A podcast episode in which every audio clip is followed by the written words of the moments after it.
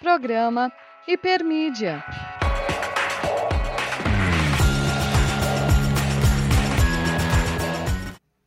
Olá pessoal, tudo bem? Sejam bem-vindos a mais um Hipermídia, um programa dos cursos de pós-graduação em comunicação da Uninter.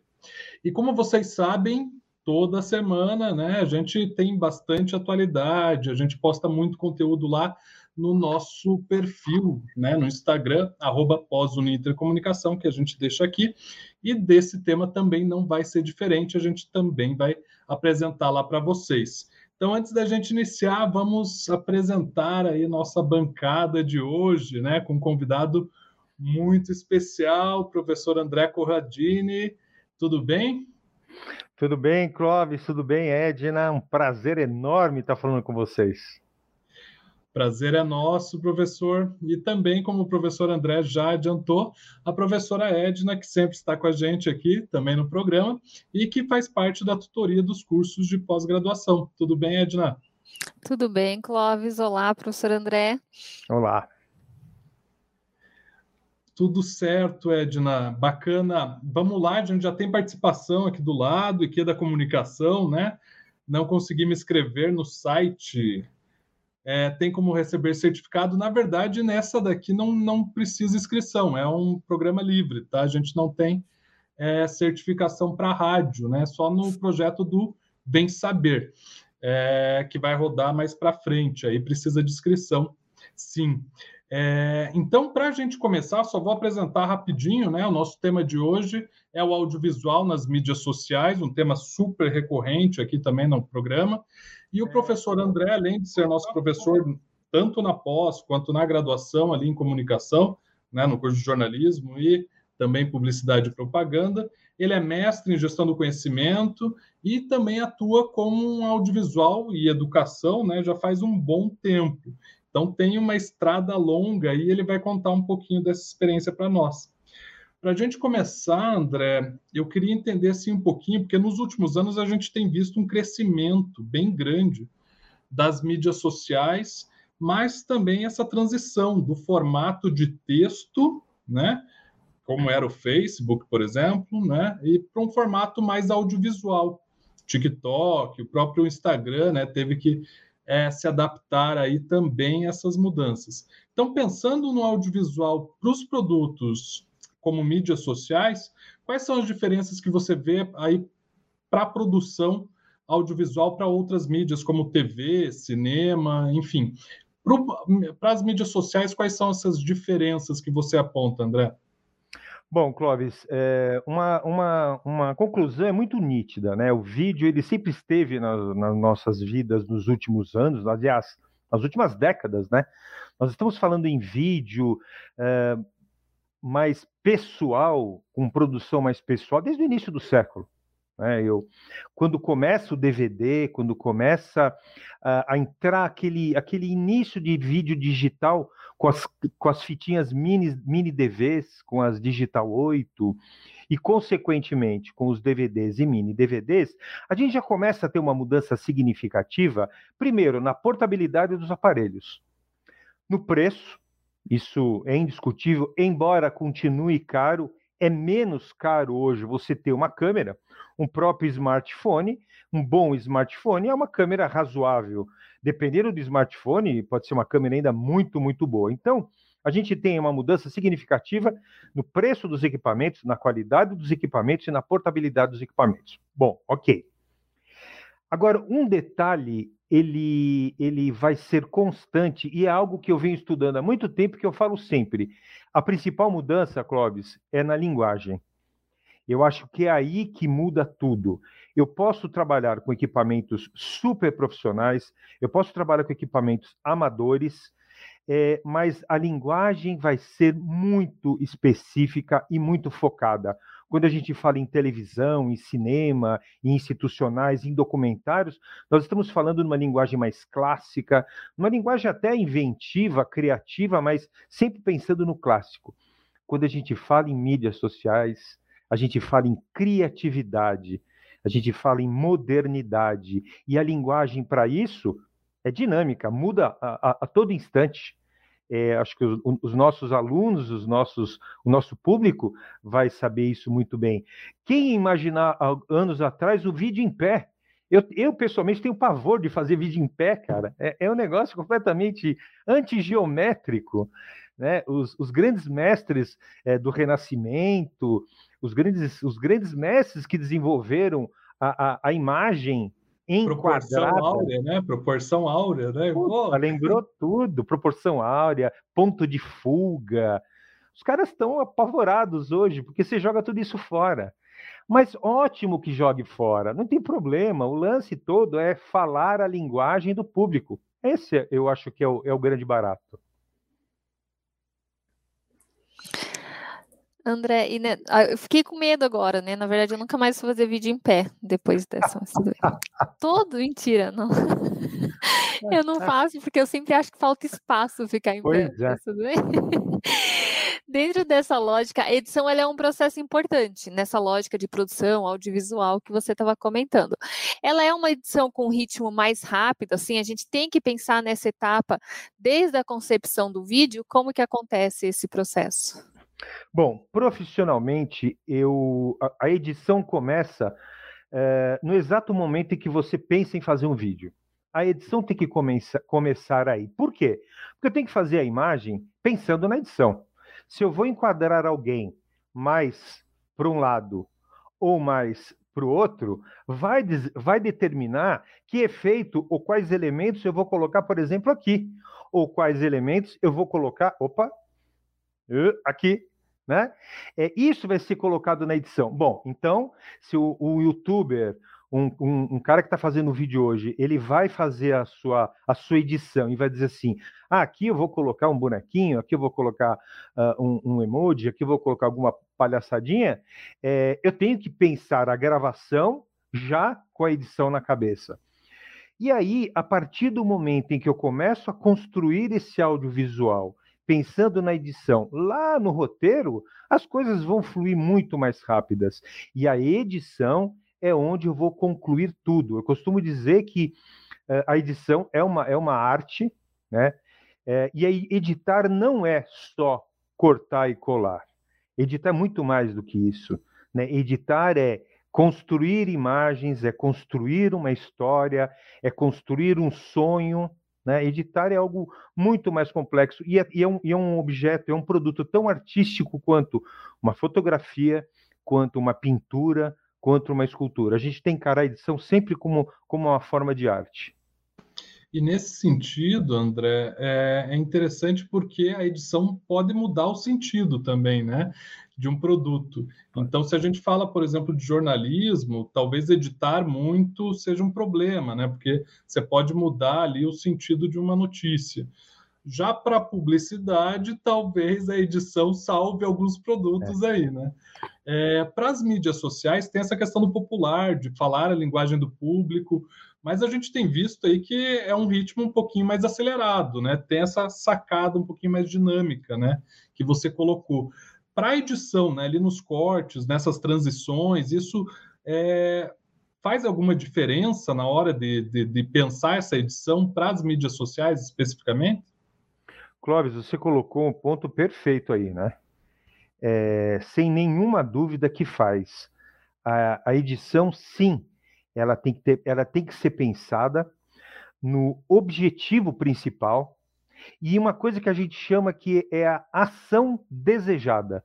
E aí você diz assim: ah, no jornalismo, editar muito é um problema. Não tem a menor dúvida. No jornalismo, quanto menos você, você interferir na narrativa, mais credibilidade você vai dar para aquele produto. E na publicidade é uma viagem, muitas vezes uma viagem maluca, sensacional, que vai vender algo. Quanto mais você interferir, melhor. Então, a ação desejada ela é, ela é pensada no momento da concepção do vídeo. Bom, esse vídeo para quem é, por que eu quero e o que eu quero com esse vídeo.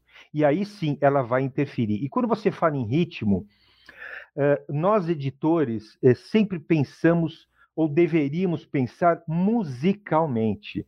Porque a música é a maior referência eh, de velocidade que a gente pode ter em um audiovisual, mesmo que Olha que engraçado, mesmo que eu não use música, mas eu vou ter sempre na mão o pensamento, por exemplo, de um compasso. Se eu tenho um compasso mais acelerado, de um ritmo mais agitado, a minha edição vai ser é, é, baseada e marcada sobre esse, esse compasso acelerado. Se eu quero algo mais tranquilo, mais reflexivo, eu vou ter ali um compasso mais tranquilo. Então, é, é, eu uso muito a música, mas é, a, a, minha base e a base da maioria dos editores é a música. E, de novo, mesmo que a gente não use música, na tua cabeça vai estar lá, tum, tum, tum, quase que como um metrônomo. Só antes da gente continuar aqui, só citar a Maria de Fátima, que deu aqui um, um alô para a gente também, e o Arthur, que colocou aqui um comentário é, a gente já passa os comentários, acha, né? Não sei se quer passar já. Se alguém tiver pergunta também, é importante isso, né? A gente reforçar. Se alguém tiver alguma pergunta, é, alguma, até algum comentário mesmo, podem ir mandando que a gente vai passando aqui. O professor André também vai comentando. O Orson Welles associava essa ideia de ritmo cinematográfico ao ritmo musical. Foi só um comentário complementando o que o professor já estava falando também. E, professor, pensando nessas mídias sociais, que é o que a gente está falando agora, a gente tem diferentes mídias, né, que aceitam esse audiovisual. Até você é, comentou ali do, do vídeo em pé, né, que tem mídias que pedem esse vídeo em pé hoje em dia, tem mídias que é, a maioria dos vídeos, eles são feitos nessa, nessa posição, né. YouTube talvez seja a grande lembrança nesse sentido, até por possibilitar formatos maiores, mas o TikTok que ele vem avançando, e até do TikTok que eu estava mencionando, né? Quando a gente é, vê alguns vídeos ali no TikTok, grande parte de, do, desses vídeos são gravados com o celular ali nessa posição. Como você enxerga essa diferença entre as mídias sociais para a produção do audiovisual e se as possibilidades de formatos prontos, porque tem muitos templates no TikTok, por exemplo, ajudam a começar nessa área ou não? De repente podem até atrapalhar porque está tudo muito pronto ou fica tudo muito clichêzinho também. É, Dina, eu acho que a gente tem que pensar é, nos, nas duas situações, né? É, o profissional do audiovisual sempre vai ser é, necessário. Não adianta, você pode ter câmeras automáticas maravilhosas, softwares que, e que aplicativos que possam produzir algo muito, muito legal, mas o profissional ele sempre vai, vai, vai ter seu lugar. E a forma como ele trabalha é justamente o oposto disso o profissional desingessa a coisa. E quando você fala em um aplicativo, quando você fala em templates, quando você fala em modelos, em algo que é, que é semi é, é automático ou automático, a gente entra sempre numa caixa, entra sempre num mundo que é semelhante.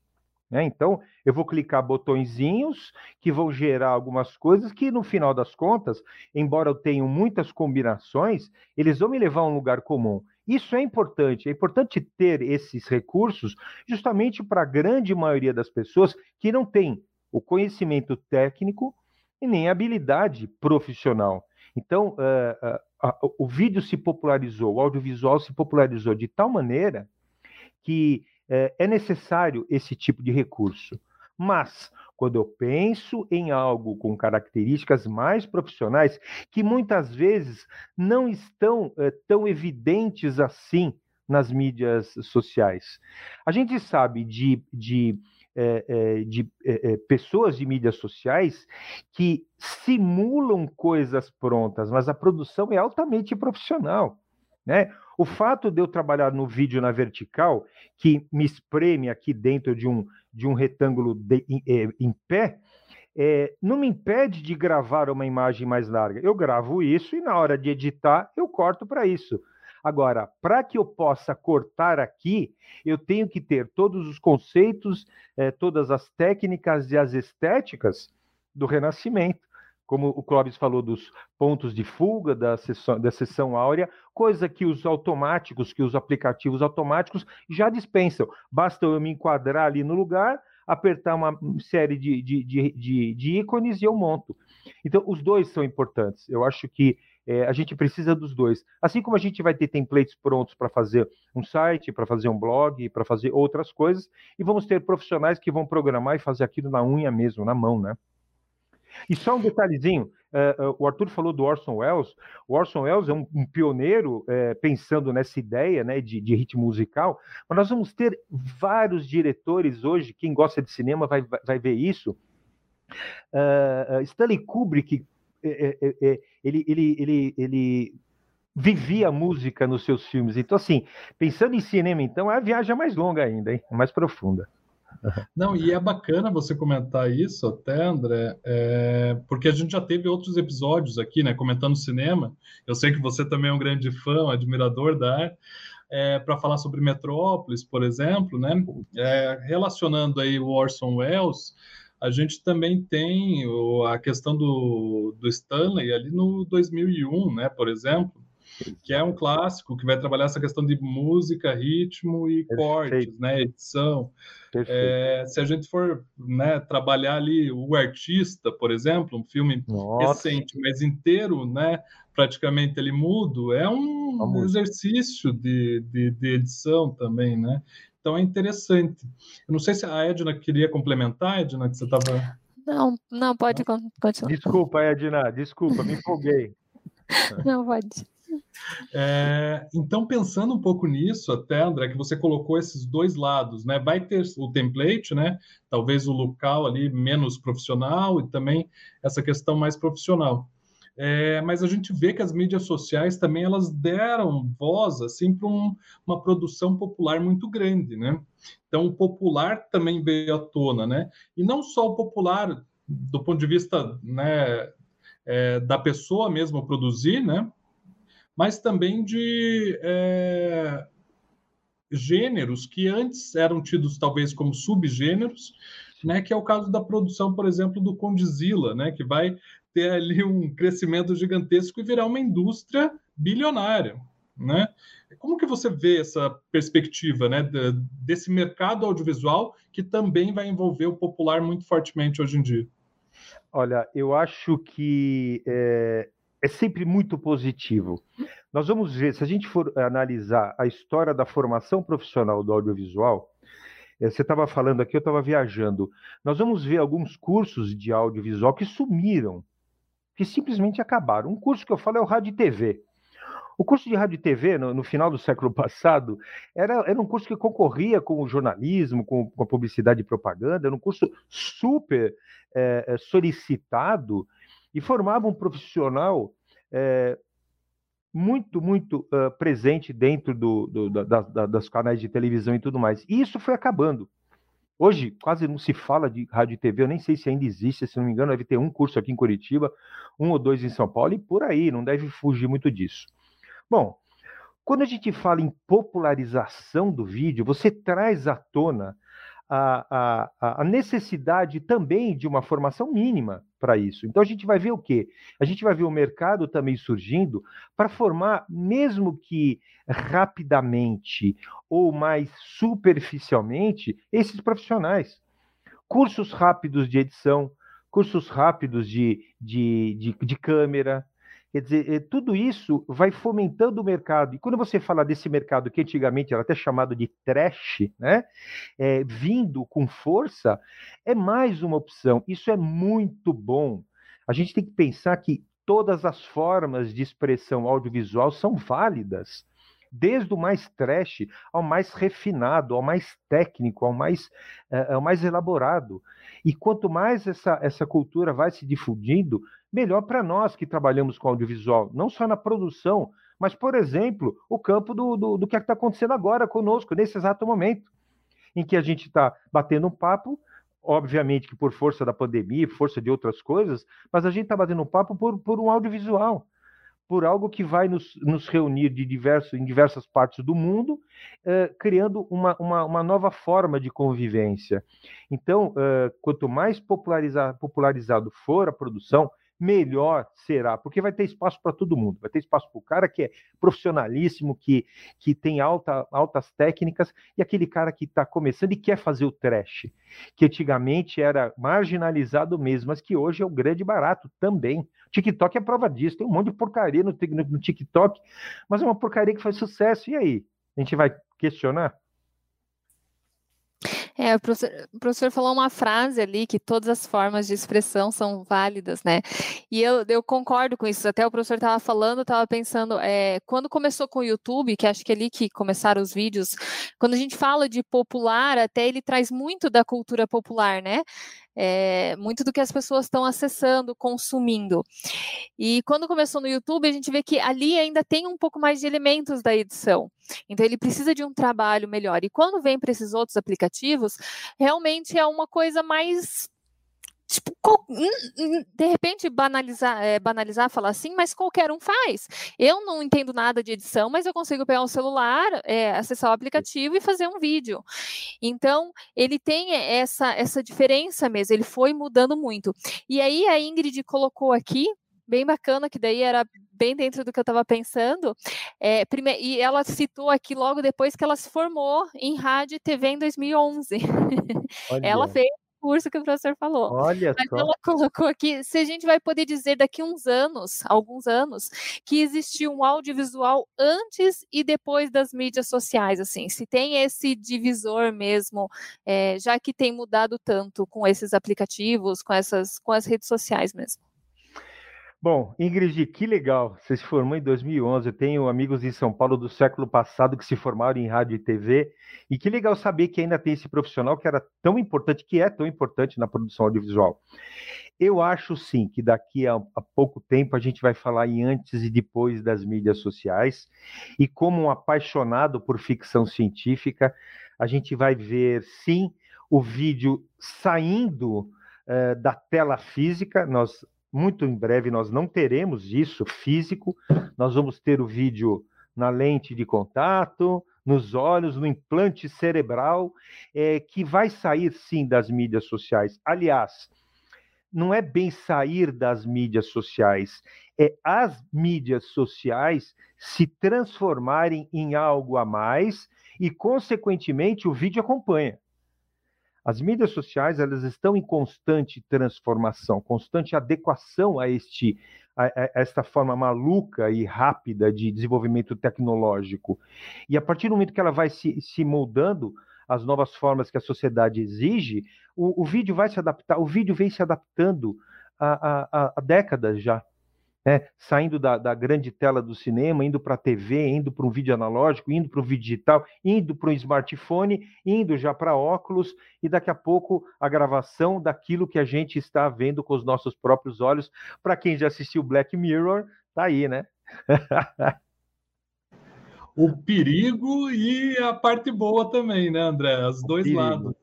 Então a gente sempre coloca aqui, quando a gente discute, né, o professor André colocou muito bem essas novas estéticas, né, a divisão ali do popular, as questões também trazidas de outros temas, né, outras realidades também puderam é, emergir nesse, nesse cenário das mídias sociais. E também a questão ética. Então, estética e ética geralmente Total. andam juntas, né? Quando uma muda, a gente precisa repensar a outra. É, e o Ronaldo, ele coloca aqui, o Ronaldo Poleto, que se discute muito a questão do tempo, né, para quem produz vídeo. É, e ele coloca ali, pois em muitos casos, na preocupação, é, querer dizer muita coisa sem esse planejamento de tempo, né, sem ter esse planejamento anterior do, da produção e de conteúdo estende o material. Contrapartida, outros objetivos que se tornam superficiais o que devem ser considerados nessa questão do tempo, desse planejamento, André? Perfeito, Ronaldo. Você tocou numa questão polêmica e muito, muito, muito importante. E isso tudo é baseado na linguagem, na ação desejada e no público-alvo. Eu, eu, eu, eu, me especializei, me especializo em videoaulas há mais de 20 anos, e a minha questão sempre foi o tempo de duração de uma videoaula. Quem aguenta ficar uma hora assistindo uma videoaula? Ninguém aguenta. Não dá, é muito chato ficar ouvindo, eu, nós, nós três somos professores, e a gente se empolga e vai ficar falando durante uma hora, a gente fala duas horas se precisar na frente do vídeo, mas o aluno não aguenta assistir mais do que sete, oito minutos. Então, assim, é, a, a questão de tempo é sim é, é muito importante. Nós vamos entrar nessa nessa, nessa questão de, puxa, com pouco tempo eu abro mão do conteúdo, ou então se eu tenho uh, uh, é, pouco conteúdo, não posso esticar muito, muito tempo. Essa relação tem que ser estudada produto a produto, público-alvo a público-alvo, linguagem a linguagem. A gente não tem como generalizar, mas a gente tem que saber que quanto tempo o meu público está disposto a ficar sentado, passivo, na frente de uma tela assistindo alguma coisa. Na minha geração, isso era comum. Na geração atual, isso não é comum, não. A gente vai ver é, as séries, é, que é o, o grande barato da atualidade, com episódios às vezes curtos. A gente vai ver episódios rápidos ali, nada muito além de 15, 20 minutos. E olhe lá, quando não tem coisa menor. Então, é, cada caso é um caso, é, e é preciso analisar isso lá na estrutura, quando eu penso na construção inicial desse vídeo, na, na hora do roteiro, na hora de estabelecer a linguagem e na hora de estudar o meu público-alvo. Isso a publicidade faz há muito tempo, né, Clóvis? Você que é o cara da área, publicidade já estuda isso há muito tempo. Nós vamos ter é, peças publicitárias é, já de décadas onde, é, onde é pensado isso, mesmo os long forms, né? Sim, é, isso é interessante porque mesmo a gente mudando, né, com as mídias sociais, a gente vê pouca criatividade agora nas mídias, né? Parece que tudo ficou muito igual. Então eu vejo isso também né, nessa ânsia dos alunos, né? Parece que tudo se resolve com o digital, pega o template, joga lá, faz uma piadinha e pronto. Exato. E tá tudo muito igual. Então, quando a gente tem uma ação diferenciada de Burger King, Adidas e tal em mídias sociais, pô, a gente fica, pô, que legal, que bacana, tal, não sei o quê.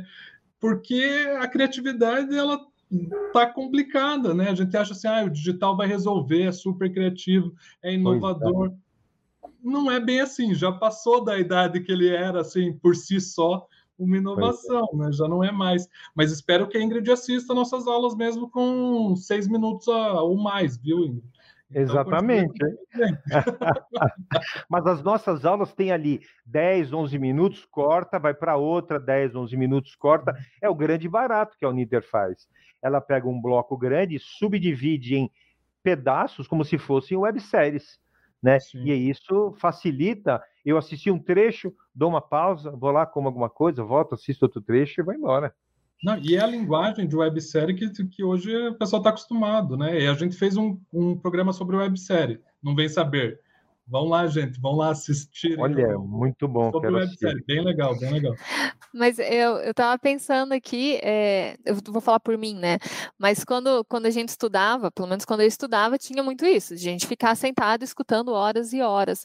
E aí o professor até citou que hoje os alunos não, mas eu acho que pelo menos eu falo por mim, eu fui me adaptando a isso, porque é. eu, como professor, eu falo uma hora.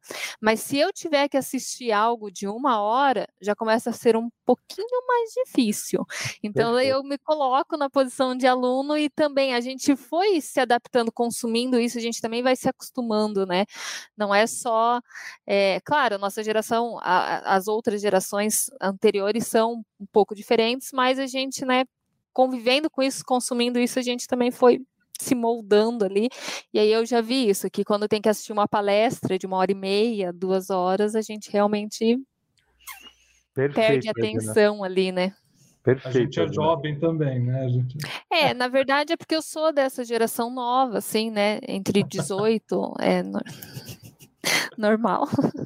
Mandei cartinha. É, tem 18 anos, mentira. Então, professor, e como que você pensa o futuro do audiovisual? Agora pensando um pouquinho para frente, né? Nas mídias sociais, temos alguma tendência que a gente pode destacar? Tem alguma coisa? Você falou ali do, do, do que a gente vai poder gravar de repente, mas como que pensa o futuro?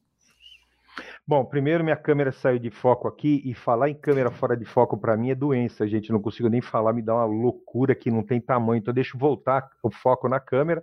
Vou buscar um pouquinho o foco aqui na mão. A gente vem arrastando o foco e ele tenta vir, ela tá brigando comigo aqui.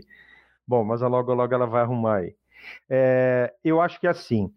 É, nós temos que pensar que a produção do audiovisual ela se adequa ao equipamento e o, e o equipamento se adequa à produção audiovisual. Só que o que a gente percebe é que hoje o comportamento e os gostos eles estão influenciando muito na construção desses equipamentos. Quando a gente fala falava há pouco tempo atrás que uma câmera é, gravava somente em um formato, é normal, a enorme maioria das câmeras grava somente de uma forma, numa estética, numa, numa dimensão de eixos X e Y, largura e altura. Quando a gente fala na, numa, numa, num, num futuro, eu penso já em vídeo 360, eu penso em realidade virtual, eu penso em nova, novas formas que vão integrar o público ao vídeo.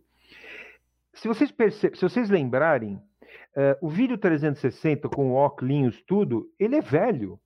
No início do século eu fazia isso já. Estou falando há quase 20 anos. Eu tinha, a gente tinha aquele óculos de papelão e a gente construía a imagem com duas câmeras. Eu lembro que eu fiz uma gambiarra para colocar duas câmeras, calcular paralaxe para poder achar o ângulo certo para criar um vídeo 360. E só agora que está se falando, que está pegando um pouco mais. Então, assim, as tecnologias elas vão, é, elas vão se desenvolvendo. Existe uma coisa que a gente, é, é, muitos profissionais tendem a rejeitar e afastar, que é o mundo dos games. Os games influ hoje influenciam muito mais o audiovisual do que o inverso. Há um tempo atrás, o audiovisual influenciava na construção dos jogos, dos games, e hoje é o contrário. Os games influenciam a, a, a produção audiovisual a ponto de a gente pensar em uma em um produto audiovisual ligado a um jogo. Então a tendência, eu acho que é essa, é a imersão, a, a, a, a integração de quem está assistindo com o produto. Eu quero entrar aí, eu quero estar junto, eu quero de alguma forma poder olhar para o lado e me sentir integrado a, esses, a, esse, a esse mundo. E de onde veio isso? Né? Isso já existe nos, nos jogos há muito tempo já, né? É, a molecada, a moçada joga isso e não precisa ser tão jovem assim para jogar esses jogos há muito tempo. Então eu acho que a tendência é a integração. A gente busca entrar nesse mundo cada vez mais participar, né? Ser algo imersivo. Né, Perfeito. Né? Então, acho que. Perfeito. E você coloca muito bem quando fala que isso é algo antigo, né? A gente estava comentando ali sobre o digital, tá? Pô, essa discussão já não podemos mais falar, ah, é, por si só é uma inovação. Mas é. hoje já se compra, né? Na internet, os óculos de papelãozinho ali, três reais, e, bem, é. funciona super bem, cara, né? Eu, tá, eu testei um dia desses. Cara, eu fiquei assim, igual realmente o pessoal em feira, assim, sabe? Lutando. É. e claro, já já bati aqui, já, já quase quebrei a cara aqui em casa, mas, mas, mas aí faz parte. Mas é interessante, porque embora seja uma coisa é, não muito nova, ainda né, é aquela questão da criatividade que a gente colocou um tempo atrás, né? Que a mudança ainda não acontece na ponta, né? nessa criatividade total. E o Ronaldo coloca aqui, né, é, parabenizando essa discussão que teve sobre o tempo e sobre a criatividade, que está muito similar todos os produtos. Então ele parabeniza a discussão. Obrigado, Ronaldo. Bom, André, a gente está chegando nos finalmente aí do nosso programa, né? E é, passa super rápido. A gente, como bons professores, a gente falaria aqui três horas, quatro horas. E eu e a Edna, a gente é, a gente está tentando não apresentar mais junto, porque não dá muito certo. Tem que né? se controlar. a Boa. gente vai até o Arthur que nos aguente, coitado, que, que sempre pois dá é. apoio aqui está comentando, e tem uma bagagem gigantesca cultural também. É, bom, gente, então nesse momento final, André, eu queria pedir para você a nossa lista hipermídia, que são indicações aí de para aprofundar os conhecimentos e que você pode dar para os nossos espectadores. Então, pode ser livros, enfim, é, filmes, que você é um né, é, consumidor e entendedor gigantesco dos filmes. Então, qual que é a sua lista hipermídia, André? Bom, eu acho que é, para quem quer, para quem pensa em mídias sociais, para quem pensa é, nos vídeos, e assim, não vamos relacionar a palavra popular a baixa qualidade, vamos combinar isso. Popular é porque é, é, muita gente assiste, mas existem coisas populares muito, muito legais e de alta qualidade. Eu acho que eu tenho que assistir as coisas que estão lá. Eu acho que é o principal. Eu gosto de vários, de várias coisas e tem um canal Aí vou fazer a propaganda do, do canal, me desculpa, mas o, o, cara é muito bom, que é um canal chamado Júlio e Eu. É um cara que, que, que, que adotou um gato. e ele colocou a voz nesse gato. Ele está criando, ele já tem já acho que uns dois anos, um ou dois. Ele, tá, ele, ele acho que deu tempo da pandemia. E você percebe, desde a origem dos vídeos, do início dos vídeos, uma evolução desse cara? Simplesmente sensacional, porque é, é, é ele se relacionando com um gato preto, digita depois Júlio e eu, e agora esse gato tem uma, uma esposa, uma gatinha e vários filhos, e já, já acoplou um cachorro, uma cachorrinha, e, e, a complexidade da história, ela está tomando um vulto tão grande que logo, logo, isso é minha opinião, ele vai virar um curta, se não virar uma série mesmo. O cara está incrementando e você vê o aprendizado que esse cara foi tendo ao longo desse tempo, muito curto, um ano, um ano e meio. Então, assim, é, primeiro, é, eu, eu, assisto muito esses, esses canais é, é, das mídias sociais. Ali aparecem coisas muito ruins, mas tem coisas muito, muito legais. Depois, eu sou um aficionado em, em ficção científica. Então, a TV por demanda, para mim, hoje é o meu banco de aulas de, de, de, de produtos audiovisuais. Então, assim, todas as séries de ficção científica eu, eu, eu mastigo, eu como, eu, eu, eu, eu consumo demais, mas eu nunca largo, eu nunca largo os conceitos clássicos da, da produção audiovisual.